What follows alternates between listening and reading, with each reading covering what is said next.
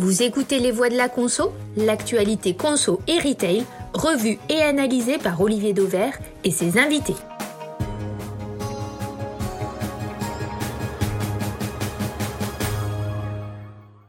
Bonjour à tous. Aujourd'hui, nos trois voix de la conso sont Philippe Gutzmann, longtemps distributeur, aujourd'hui consultant. Bernard Bueno, publicitaire, passé lui aussi par la distribution et aujourd'hui libre observateur du commerce. Et enfin, Jean-Marc Ménien, directeur général d'Altavia Shopper Mind. Deux sujets d'actualité au cœur de nos débats du jour. Et l'on reparle de livraison à domicile avec l'arrivée de nombreux nouveaux acteurs, souvent étrangers d'ailleurs, sur le marché de la LAD. Et puis, second sujet que j'ai intitulé Le mystère match à l'occasion de l'ouverture du 115e supermarché de l'enseigne, c'était la semaine dernière près de Lille. Vous écoutez les voix de la conso et le numéro 12 démarre tout de suite. Premier sujet donc, ce qui ressemble à une forme d'invasion de nouveaux acteurs sur le marché visiblement attractif de la livraison à domicile. En quelques semaines, j'ai recensé trois nouveaux acteurs, le néerlandais Picnic, l'italien Everly et l'allemand Gorillas. Un mot sur chaque modèle peut-être? Picnic est un cybermarché assez classique, sauf dans le choix de la livraison qu'il impose à ses clients pour optimiser les coûts. Everly, c'est l'Instacart italien. Vous envoyez un shopper faire vos courses dans l'enseigne de votre choix. Et puis Gorilla, c'est le champion de ce qu'on appelle le quick commerce. Vous êtes livré, tenez-vous bien, en 10 minutes depuis des petits entrepôts implantés dans les quartiers. Voilà pour le paysage. Alors la première question à mes voix du jour, que nous disent d'après vous ces initiatives? Que les Français sont très en retard Que le marché de la livraison à domicile est sous-exploité Comment comprendre cette, ce déferlement actuel sur la livraison à domicile? Philippe Gutzmann peut-être pour démarrer. Écoutez, je pense que d'abord, on est dans une euh, c'est une tendance qui est, qui est pas nouvelle hein, elle existe depuis un certain temps mais c'est vrai qu'elle connaît une accélération extrêmement puissante et subite mais qui est qui est évidemment liée au contexte euh, pandémique qu'on connaît euh, la, peur de se déplacer les, limitations ou les contraintes réglementaires au déplacement amènent euh, cette ces, solutions de livraison, enfin amènent à ce que ces solutions deviennent intéressantes ou utiles aux clients de façon bien plus puissante qu'avant. Et comme on est sur des systèmes qui nécessite de toute façon un effet de masse pour arriver à, rentabiliser euh, les circuits de livraison, les boucles d'appro, on est dans un contexte qui est propice à ce, à développement. Je crois que c'est ce qu'on est en train de vivre. Alors, suite la question, et je pense qu'on va en parler, c'est de la, celle de la pérennité et des modèles économiques. Mmh. Jean-Marc Ménien, qu'est-ce que ça dit euh, ce déferlement, alors cette invasion, il ne faut, pas le, faut pas voir le côté négatif de la chose, mais malgré tout, il se trouve que euh, ce sont des initiatives internationales qui débarquent en France. Euh, ben moi, ça me dit déjà qu'effectivement, s'il y a un déferlement, et moi je le vois dans mon Carrefour City, hein, il y a une caisse maintenant qui est réservée euh, à préparer des commandes qui partent par Uber Eats. Donc, euh, s'il y a un déferlement, c'est qu'il y a une demande. Alors après, ça déferle sous différents formats, et c'est là où effectivement, je pense qu'en France, on est en retard, donc ça émerge de tous les bouts, de tous les sens. Et encore une fois, si on regarde par contre aux États-Unis, moi je crois que la partie euh, livraison fait partie maintenant intégrante de l'offre commerçante. Donc voilà, on était en retard en fait, c'est ça, c'est ça que ça dit. Voilà, on était en retard et, et, et par contre c'est là où il va falloir peut-être structurer certainement parce que quand je vois par exemple l'offre Everly qui dit qu'il aspire le site de e-commerce des, distributeurs, euh, je pense qu'il va falloir faire un peu la police.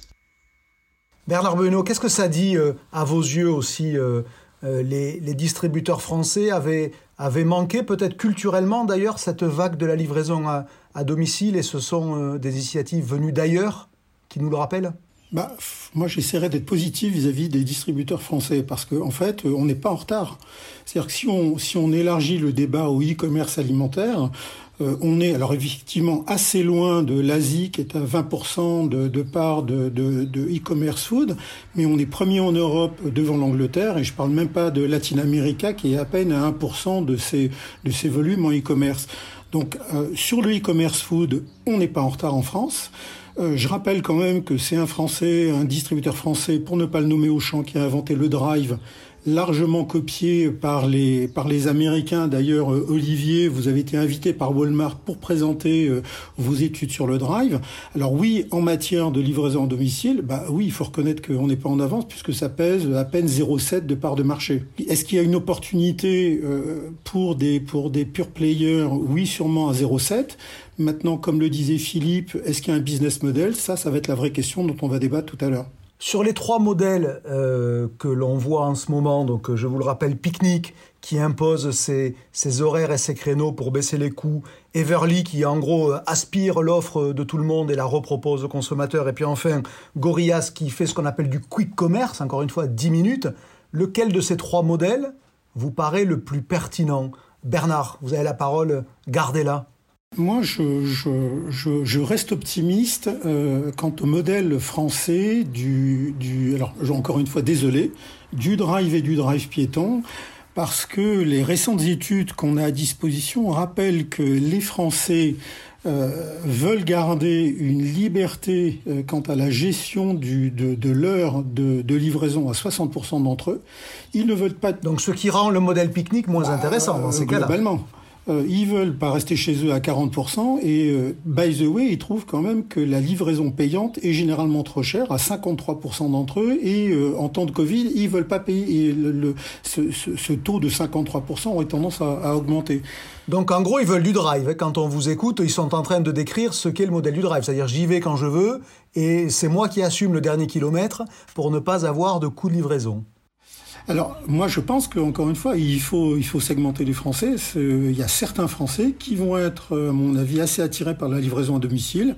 Moi, je pense en particulier à des urbains, on va dire, en étant un peu péjoratif, que je pourrais qualifier de, de bobos quand même avec un bon pouvoir d'achat, qui ne seront pas tracassés par euh, le prix de la, le prix de la livraison, genre monoprix, quoi. Philippe Gottsman, est-ce qu'il y a un marché, d'après vous, pour... Euh, ce qu'on appelle le quick commerce. Encore une fois, c'est cette livraison ultra rapide. Hein, c'est euh, eux qui le disent. C'est 10 minutes pour Gorilla, je crois que c'était euh, 15 euh, minutes pour Cajou, 28 euh, minutes pour un autre. Enfin, en, tous les cas, beaucoup moins d'une heure entre le temps de commande et le temps de réception. Est-ce que ça correspond à une demande ou est-ce que c'est une espèce de course à l'échalote à vos yeux? C'est un peu des deux. De toute façon, les acteurs économiques sont pas idiots. S'ils essayent quelque chose, c'est qu'ils pensent qu'il y a un marché. Il y a peut-être un petit peu trop de monde là-dessus. Moi, je, voudrais reprendre quelques points qui, me semblent importants sur les spécificités françaises, et ça vaut également pour Picnic. Il faut rappeler que la France est un pays par rapport à nos voisins immédiats, ceux qui viennent aujourd'hui chez nous, dont la densité de population est relativement faible. Mmh. par rapport à la Belgique. Donc la densité, premier élément de succès. c'est un élément absolument fondamental de cette, de cette équation économique. Il faut des densités fortes pour y arriver c'est un premier point. Ce qui fait que le, sujet de ces livraisons à domicile euh, est quand même bien plus circonscrit en France aux grandes métropoles et notamment à la métropole parisienne, euh, alors que vous avez euh, des parts de la surface de, des pays que j'ai cités qui est bien plus importante, qui pourrait être concernée. C'est un premier point. Il y a un deuxième élément qui est lié au temps de travail. Ça a été dit, c'est-à-dire que les, les, gens ne veulent pas attendre chez eux pour se faire livrer. ça m'est encore arrivé récemment par un livreur français pour le coup, euh, quand il m'envoie l'heure de livraison, euh, comme me disait, je crois, dans un sketch Gad Elmaleh il y a 20 ans, c'est pas une fourchette qu'il m'a donné, c'est un râteau. Je, suis bon pour rester euh, la moitié de la journée chez moi pour attendre. Et ça, c'est pas supportable en général, mais c'est pas supportable en France où le, d'abord les femmes travaillent beaucoup par rapport à certains de nos voisins et où le temps de travail est relativement étalé sur la journée. C'est-à-dire que moi, j'ai eu euh, très longtemps déjà à travailler un peu euh, en Allemagne. Euh, la journée s'arrête à 16 heures. on a des, une concentration du, du, temps de travail qui est plus forte dans la semaine, avec des pauses déjeuner beaucoup plus serrées. Et donc, le temps disponible pour pouvoir sans doute accueillir les, les livraisons est, est souvent plus plus large que celui qu'on peut connaître en France, quand en plus vous rajoutez dans les métropoles que j'ai citées les temps de transport qui rallongent. Là, vous êtes en train de nous dire que sociologiquement, le marché français est moins poreux à ces solutions. Oui, je crois qu'il l'est moins. Euh, vous rajouterez une petite touche par rapport à, notamment à Picnic, une petite touche euh, d'indiscipline française par rapport à la rigueur néerlandaise. C'est peut-être moins facile. Maintenant, euh, vous posiez la question du modèle économique entre les trois.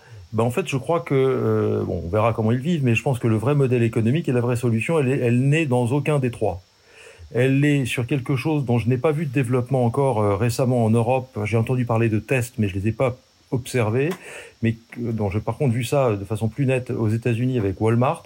Moi, je crois en revanche de façon très profonde à euh, la livraison à l'intérieur du domicile des clients avec le système des serrures connectées et des mmh, caméras. Mmh.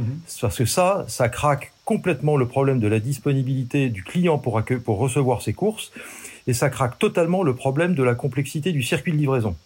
Euh, qui est absolument énorme. Parce que dans ces cas-là, c'est le distributeur qui organise ben le circuit comme il le comme veut. Il le veut. Et, donc il l'anticipe et il organise ça et il optimise les facteurs de production que sont évidemment euh, la camionnette, le scooter, etc. Mais surtout la chaîne de préparation et l'emploi du, du livreur. Parce que livrer en quick, là, en un quart d'heure, euh, à chaque fois pour un panier à 15 ou 20 euros et revenir, l'équation économique, elle ne tient pas. Le seul sujet. Donc là, il n'y a pas de modèle. Non, il n'y a pas de pas, modèle. Pas sur ça. Le seul intérêt qu'ils ont aujourd'hui, évidemment, en consommant des capitaux, c'est de, de, de, courir le premier, d'acquérir le maximum de data le plus vite possible pour ensuite aller sur un modèle qui serait plus rentable. On va quand même dire que Gorilla est aujourd'hui, malgré tout, valorisé déjà plus d'un milliard d'euros, donc ce qui prouve qu'il y a moins des investisseurs qui y croient, à défaut que des clients les utilisent. Jean-Marc Ménien, euh, même, même question sur les trois modèles, la que j'évoquais, Picnic, Gorilla euh, et puis Everly Je n'en choisis aucun. Moi, pour moi, euh, la référence c'est Instacart. On n'a toujours pas d'Instacart en France. Moi, je décompose les choses. Bah, ce que veut faire Everly, c'est quand même un peu. Oui, mais on, par... à, on peut parler de Stuart, de Shop Pop, euh, de gens comme ça. Et puis il faut mettre aussi les Uber Eats, les Deliveroo, les Just Eat et autres. Ça devient un grand bazar.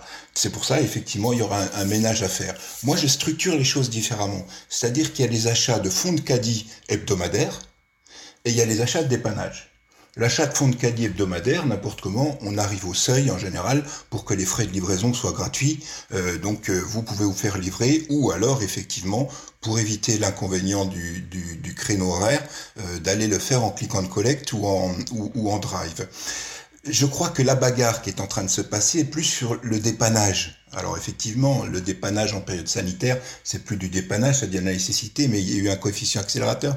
Mais pour le dépannage, là, je crois que les mentalités sont vraiment en train d'évoluer. Et c'est Deliveroo qui a, qui a lancé euh, ça, c'est-à-dire que quand vous voulez dîner le soir à la maison et que vous avez votre Indien qui vous demande 6 euros de, de, de, livraison, vous ne regardez pas. Et moi, je vois bien dans la mesure de mon baromètre de la valeur shopper, euh, le, le, le, prix devient presque deuxième élément par rapport à trouver ce que je cherche et gagner du temps. Et enfin, ce que je dirais, c'est que toujours dans ce baromètre, ce qu'on s'aperçoit, c'est que euh, le, si, si je si je j'irai dans le sens d'ailleurs de Bernard, le magasin préféré des Français ou en tout cas le format préféré des enseignes, c'est le drive. Sur toutes les enseignes que j'ai, le drive est devant le format magasin. Donc il y a une attente, il y a voilà, il faut bien différencier le fond de caddie à, à 150 euros et le dépannage à 20 ou 30 euros. Eh oui, oui, mais toute la question qu'on est en droit de se poser, c'est de savoir si euh, ce marché de dépannage est assez large pour faire vivre autant d'acteurs. Bernard, je vous vois. Euh, Bernard Bonneau dire euh, plutôt non de la tête. Ils sont trop nombreux pour un petit marché, c'est ça bah, C'est ce qu'on a vu, c'est ce qu'on a vu en Chine, parce que lever des fonds euh, et lever des milliards d'euros, on l'a vu en Chine pour faire de la livraison de caddies, de caddie ou de paniers, comme l'évoquait euh, Philippe.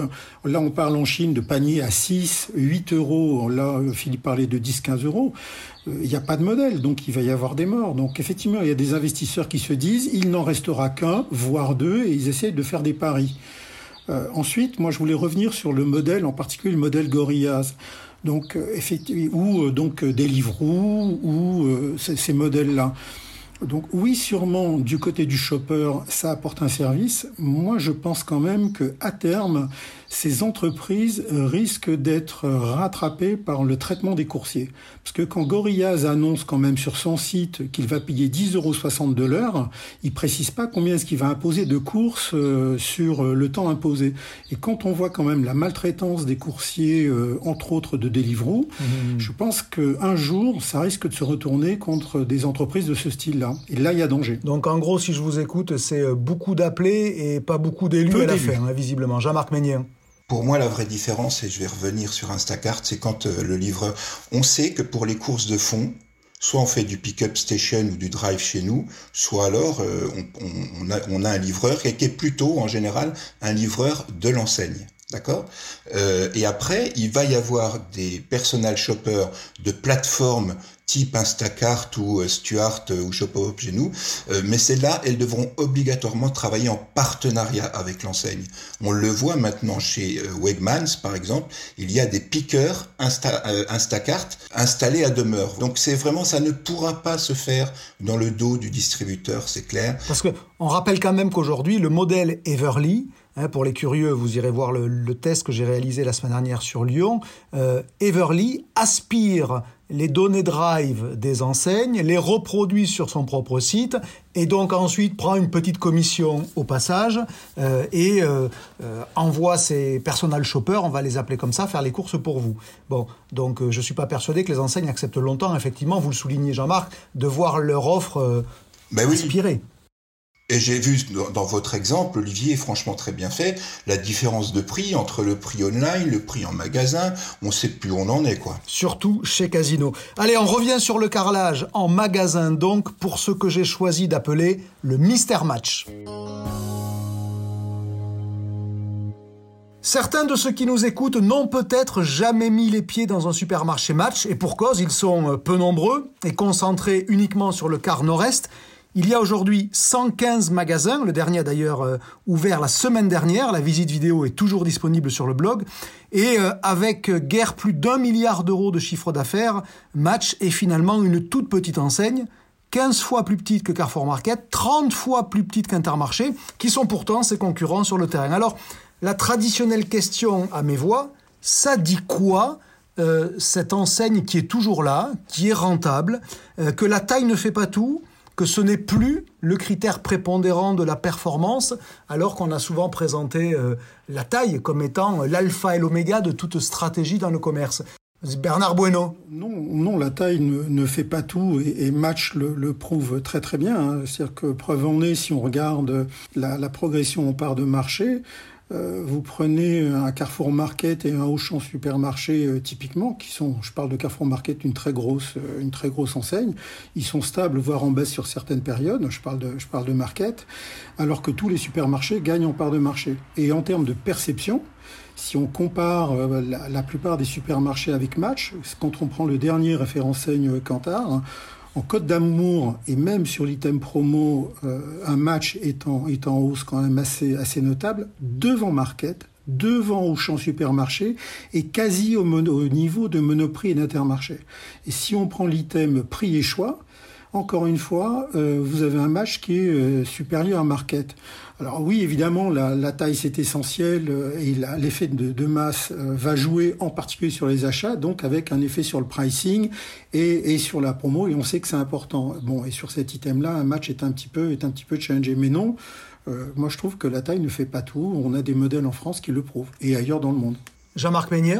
Oui, je suis parfaitement d'accord avec Bernard. La taille ne fait pas tout. Moi, je je, je, mets toujours un peu d'affect dedans, mais je me souviens qu'en 2011, c'est une, c'est quand même une, c'est une, une, vraie affaire de famille, on va dire, euh, cette, cette enseigne. Donc, euh, et en 2011, ils ont eu très très chaud.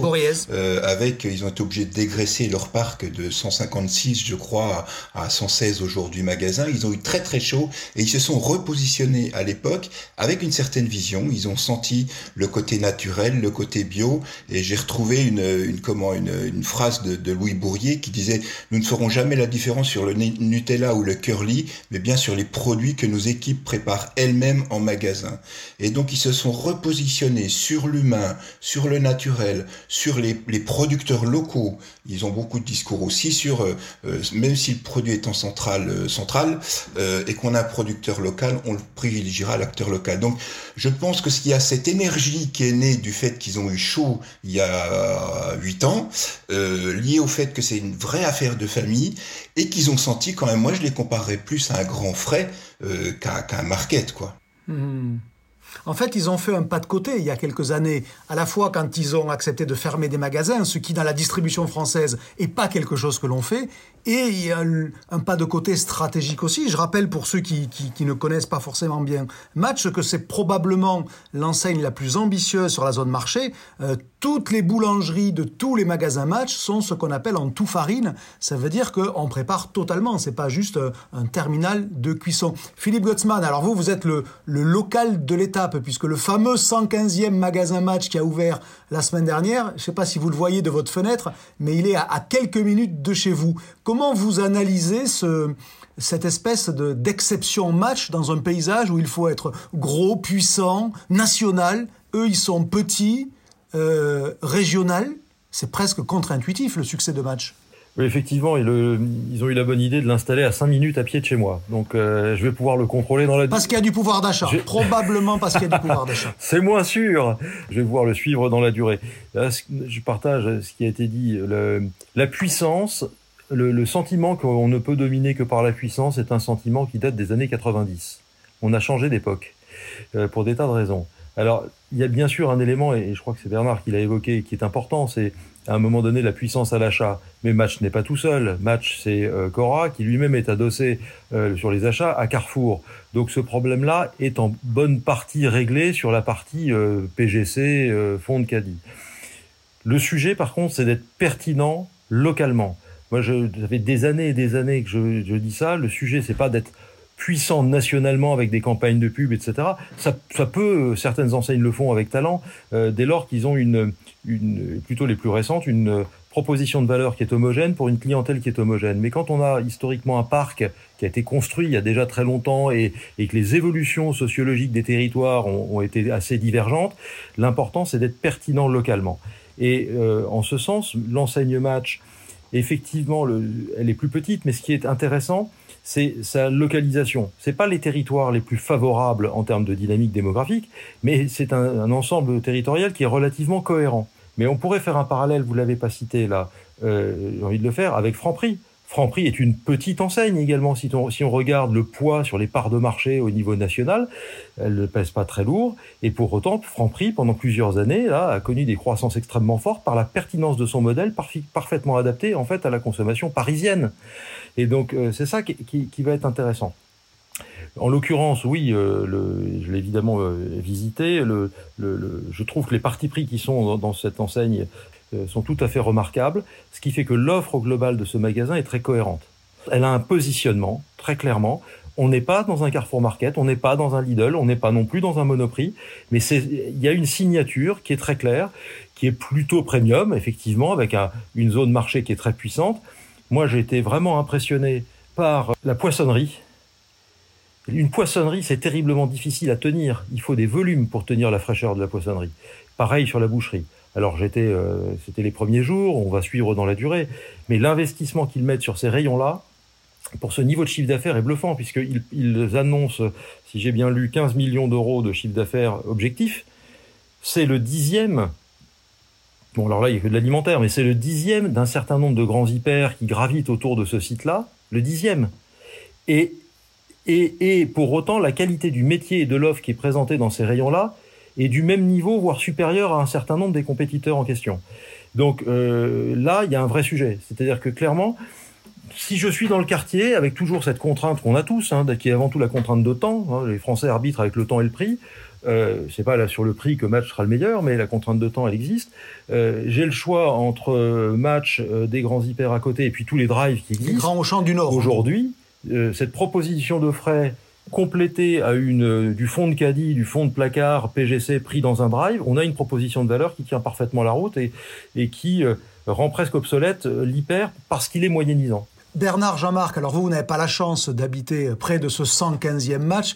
Vous avez probablement vu le, le film que j'y ai fait.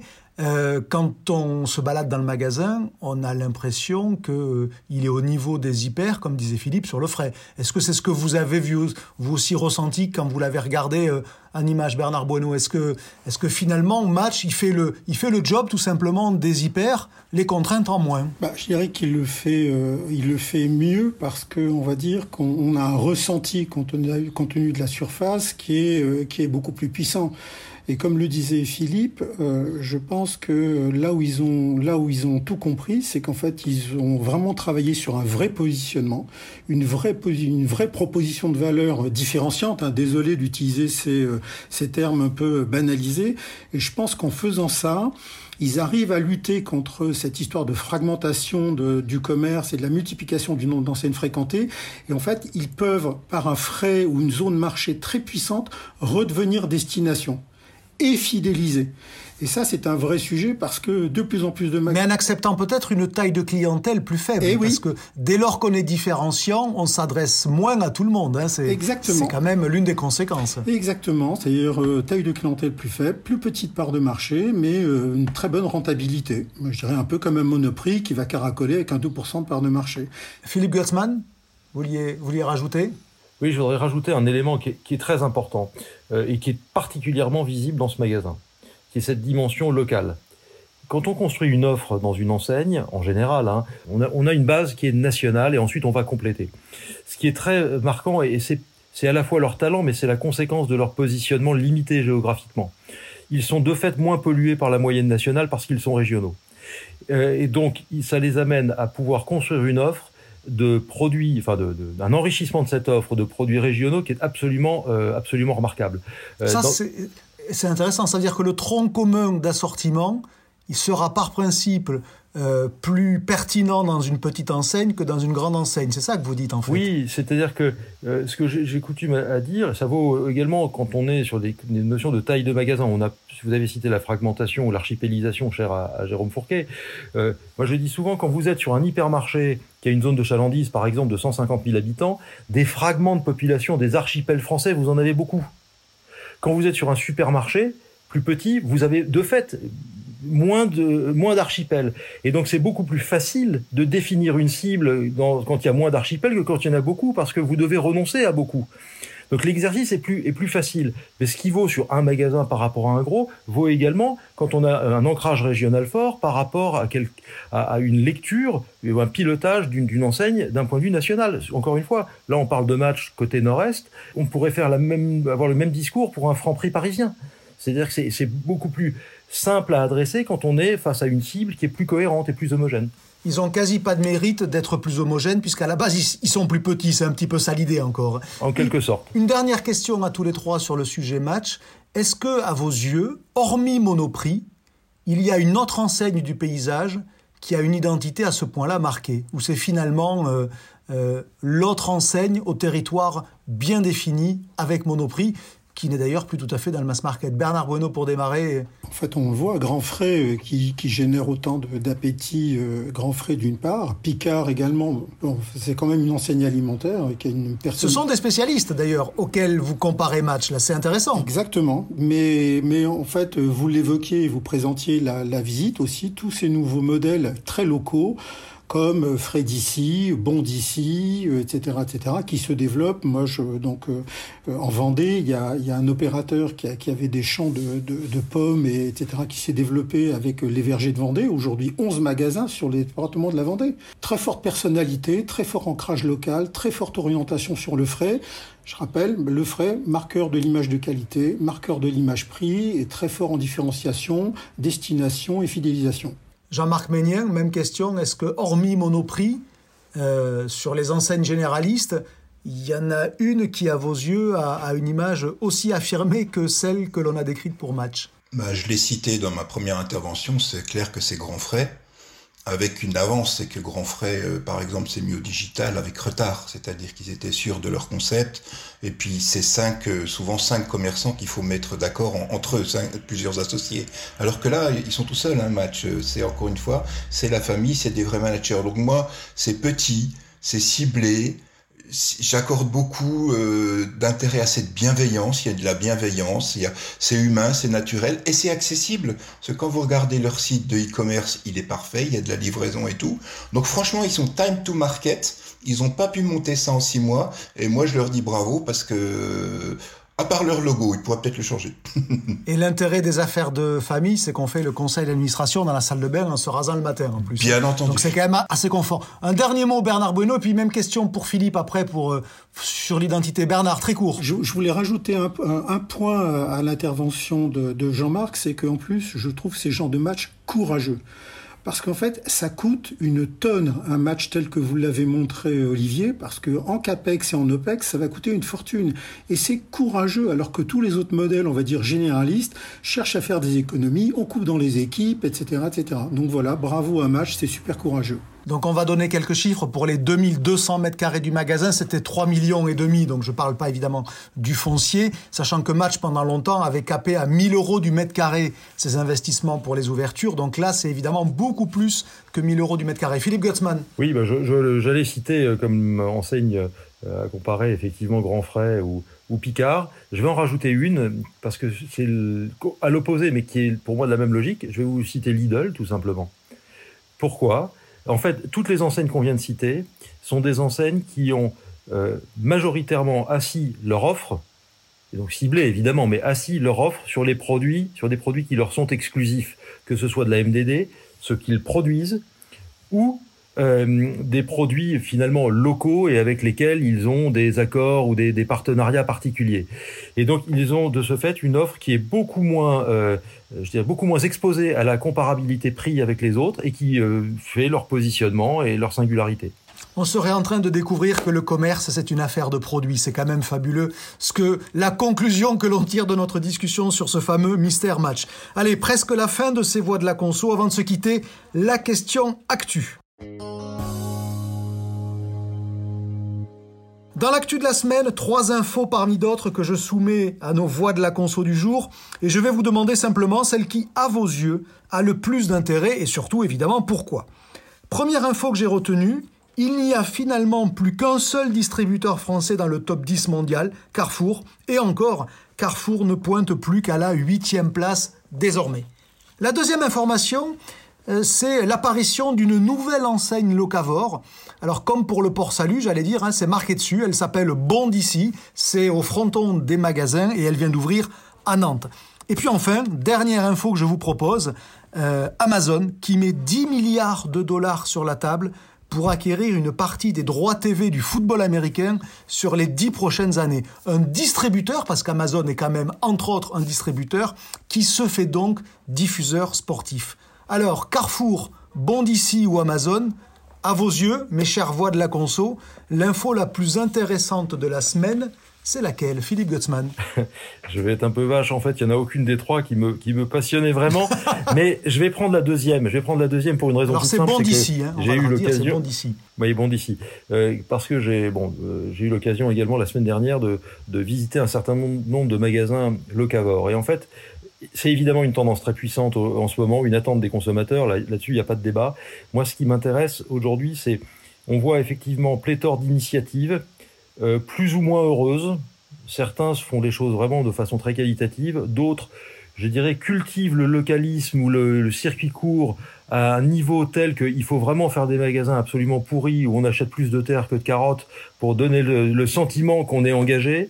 Euh, mais bon, voilà, ça, ça, grenouille. Ce qui me frappe, et je, reviens, je reviendrai rapidement là, à ce qui s'est passé il y a deux ans maintenant, je crois, où Otera, qui est une enseigne dans le Nord et qui est, qui, réussissait bien à essayer de se déployer à Paris et vite euh, revenu. Le problème du local et de ces enseignes locales, c'est qu'ils ne peuvent mécaniquement pas passer à l'échelle parce qu'ils sont locaux là où ils sont et dès lors qu'ils veulent aller ailleurs, en fait, il faut qu'ils réinventent tout. Il n'y a pas d'économie d'échelle et ça, c'est un vrai, un vrai sujet. Euh, et donc, ils n'ont pas non plus la taille critique qui leur permet à ce moment-là de, de, à un moment donné, de euh, d'asseoir les investissements et tout le back office. Et donc, Bon, je trouve ça toujours très intéressant, mais je pense que la vraie clé du local, celle qui permettra de passer à l'échelle, c'est finalement ce qu'on vient d'évoquer avec Match.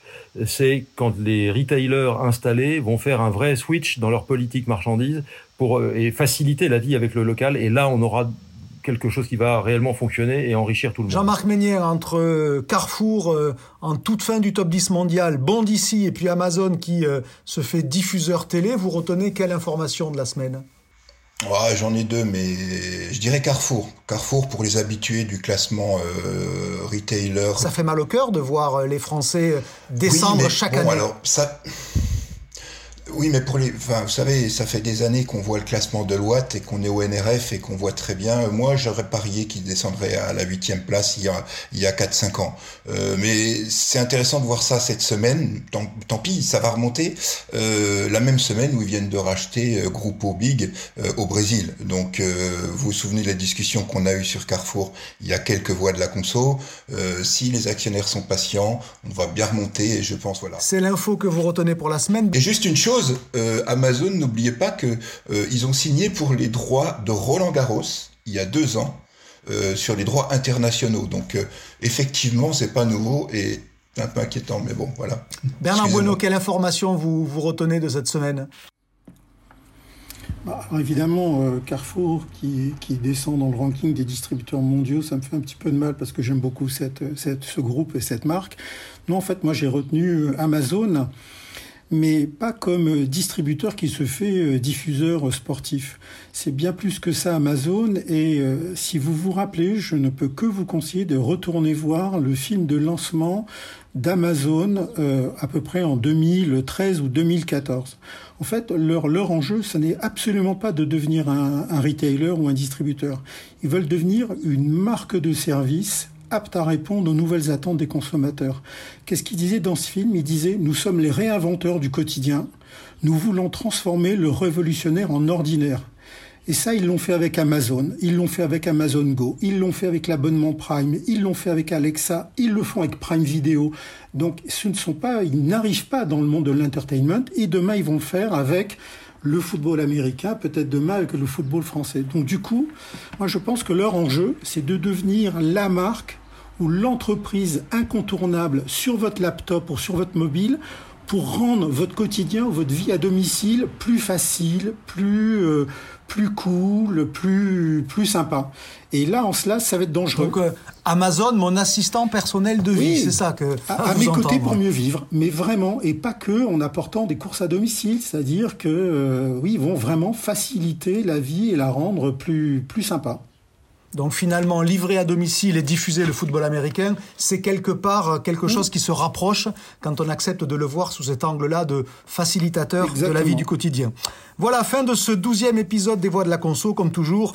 J'espère simplement que l'avis de nos trois voix aura nourri votre propre réflexion. Rendez-vous très bientôt avec de nouvelles voix pour passer en revue toujours aussi librement l'actu de la conso et du retail. À bientôt.